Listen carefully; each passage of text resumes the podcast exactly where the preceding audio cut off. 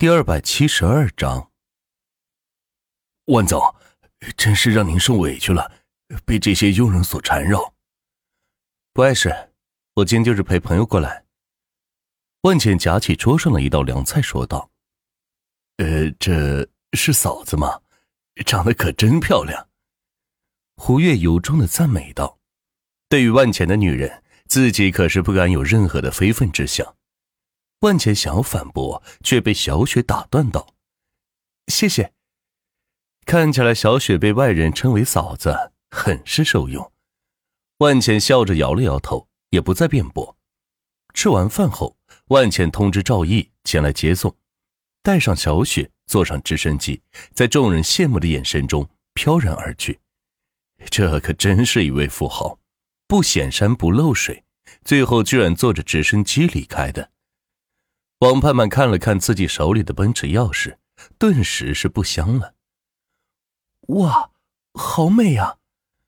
小雪和万茜坐在直升机的后排座椅，看着魔都高空中的夜景，感慨道：“此时，小雪的酒劲上来了，将身子靠在万茜的身上，用娇媚的眼神看着万茜，轻声说道：‘哥哥，我想要。’啊，不，不行啊！”这可是在。万茜还没有说完，后排与前排之间缓缓的是隔开一个窗帘。原来这架直升机是被特殊改造过的，后排可以跟驾驶舱隔开一个独立的环境，并且绝对隔音。这还不算完，赵毅还专门为两人放了一段极为浪漫的情调音乐，让两人是充分的享受着空中的欢乐。小雪见状，更是直接坐到了万茜的身上。主动替他更衣，面对如此诱惑的小雪，再加上自己的酒劲也上来了，再也把持不住了。干柴遇上烈火，旱地遇上淋雨，就这么一点就着，一淋便湿。赵毅开着飞机在空中盘旋两个多小时，才缓缓的降落在万钱住的酒店天台。呃，小雪，我们到了。万茜看着小雪半裸的身子趴在自己的身上，忍不住说道：“哥哥，我……”小雪缓缓的爬了起来，穿好衣服，羞愧的说道：“没想到两人居然在飞机上就给……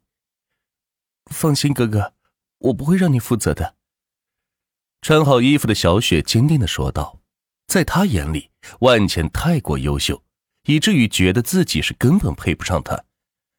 万浅看着小雪娇滴滴的样子，忍不住想要再来一次，可是见到赵毅已经站在天台上了，也是不太好意思，便刮了下他的鼻子，说道：“说什么呢？哥是那种不负责任的人吗？”小雪见到万钱并没有抛弃自己的意思，激动的赶紧过来搂住他的脖子，一阵芬芳传到万钱的鼻孔里。让他又是一阵意乱神迷。好了好了，小雪，今后你就在我房间住吧。万茜说着，拉开了舱门，自己先下来，然后右手接住跳下来的小雪。万总，没什么事，我就先回去了，注意身体啊。赵毅说着，不怀好意的看着万茜，笑了笑。臭小子，赶紧走吧。万浅见小雪脸一下子红了，笑着骂道：“从酒店天台下去，正好就是总统套房。万浅为了方便使用，直接将所有的总统套房包下。也就是说，这一层的一百间总统套房，万浅可以随意的使用。刚一进门，小雪就听见一阵小孩的哭声，同时看到吕依依身穿露脐短衣和热裤，光着脚走在地毯上。大嫂好。”小雪倒是不怯场的，直接喊道：“万茜刚开始还怕小雪对吕一产生敌意，况且两人也没什么关系，只是自己收留的一位少妇而已，还怕她想多了，却没想到小雪这么主动的称呼吕依依为大嫂，一点没有嫉妒的心思，因为小雪觉得万茜这样的人三妻四妾很正常，这么优秀有钱的人只有一个女人，那才是不正常呢。”既然万钱家里已经有人了，那自己做小的也不介意，这就是小雪的想法。吕依依倒是一愣，没想到万茜出差刚一回来，就带回来个女的，还长得这么漂亮，身材跟自己是不相上下。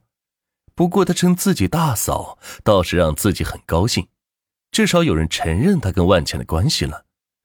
呃，你好，哥哥，这位是？吕一抱着孩子问道：“哥哥。”小雪没想到吕一孩子都有了，居然喊万茜哥哥，这也太腻歪了吧！他怎么知道吕一的孩子并不是万茜的，而且他的年龄确实没有万茜大呢？哦，她是我，啊，我是她妹妹，我叫小雪，以后请多指教。小雪见万茜为难，赶紧出来解释道。万茜终于松了一口气。毕竟要他承认小雪是自己的爱人，还是有点为难的。他心中最爱的可一直都是吴梦轩呢。呃，吕一是我，呃，一位朋友。先声明，这个孩子可不是我的。万茜赶紧为小雪介绍道，生怕她误会。哦，小雪听到这里，忍不住出了一口气，原来还不是万哥哥的女人呢。不过，既然能跟万哥哥生活在一起，恐怕关系也差不了多少，还是得小心维护才是。哇，好可爱的小孩啊！今年多大了？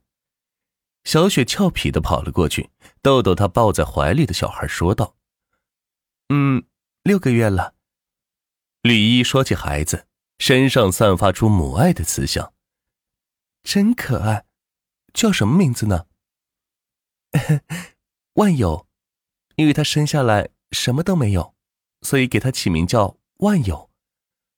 吕一笑着说道：“这个名字也是最近才想起来的。”万有，小雪再次诧异的看向万茜，不是自己的孩子，居然姓万，开玩笑呢？哎呀，依依，跟小雪解释一下。万茜换上拖鞋，拿了瓶汽水，来到沙发上说道。这一下子添了两个女人，倒是让自己是有些吃不消了。生下他后，他爸就消失了，得了重疾，还是哥哥救了我们母子俩，于是就让他随哥哥的姓吧。吕一拍着孩子的屁股说道：“小万有，以后可要听话哦。”小雪这才明白过来什么情况，不过打量了一下吕一，这么美的姑娘。也有人忍心抛弃，真不知道是怎么想的。你们先聊着，我得给孩子喂奶了。绿衣说着，抱着孩子进了自己的屋。若是只有万钱在这里，估计就在客厅喂奶。但是小雪突然来了，就不太好意思了。让他看见，还以为自己在勾引万钱呢。虽然他确实是这么想，但行为一定不能这么做。这就是女生的心思。我来帮你吧。小雪也好奇的跟了进去，想要更全面的了解一下这位竞争对手，好比对一下他跟李一到底相差多大。万浅见两个女人都进了屋，自己终于是可以放松一会儿了。打开新闻，见到头条就是魔都的生物制品有限公司被浅通集团收购，而且负责人班扬负债累累，被多个债主讨债是逃往了国外。魔都首富张海生对此事却是绝口不提，丝毫没有要援助的意思。看来已经是俱乐部的一颗废棋了。再看看轰天公司的情况，也是受到了很大的影响。之前跟他合作的供应商是纷纷断绝了来往，哪怕高价从国际上购买涂料，也是不从他这买。这事让轰天也是很郁闷，不知道这些下游市场是怎么想的。为何赔着钱也要从外面高价收购材料呢？这中间难道是有人捣鬼吗？他第一个念头想到的就是万钱，但是又想了想钱通集团的现状，正被整个魔都市关注和挤兑，怎么可能还有空闲的资金投给别人呢？在他眼里，万钱现在一定是焦头烂额，应对着多家上市公司对钱通集团的打击，财务、运营等各个方面。应该受到了严重的冲击。事实情况却是，万浅悠哉悠哉的躺在总统套房的沙发上，看着这两家企业走向下坡路，然后纷纷倒闭，以至于被自己给收购。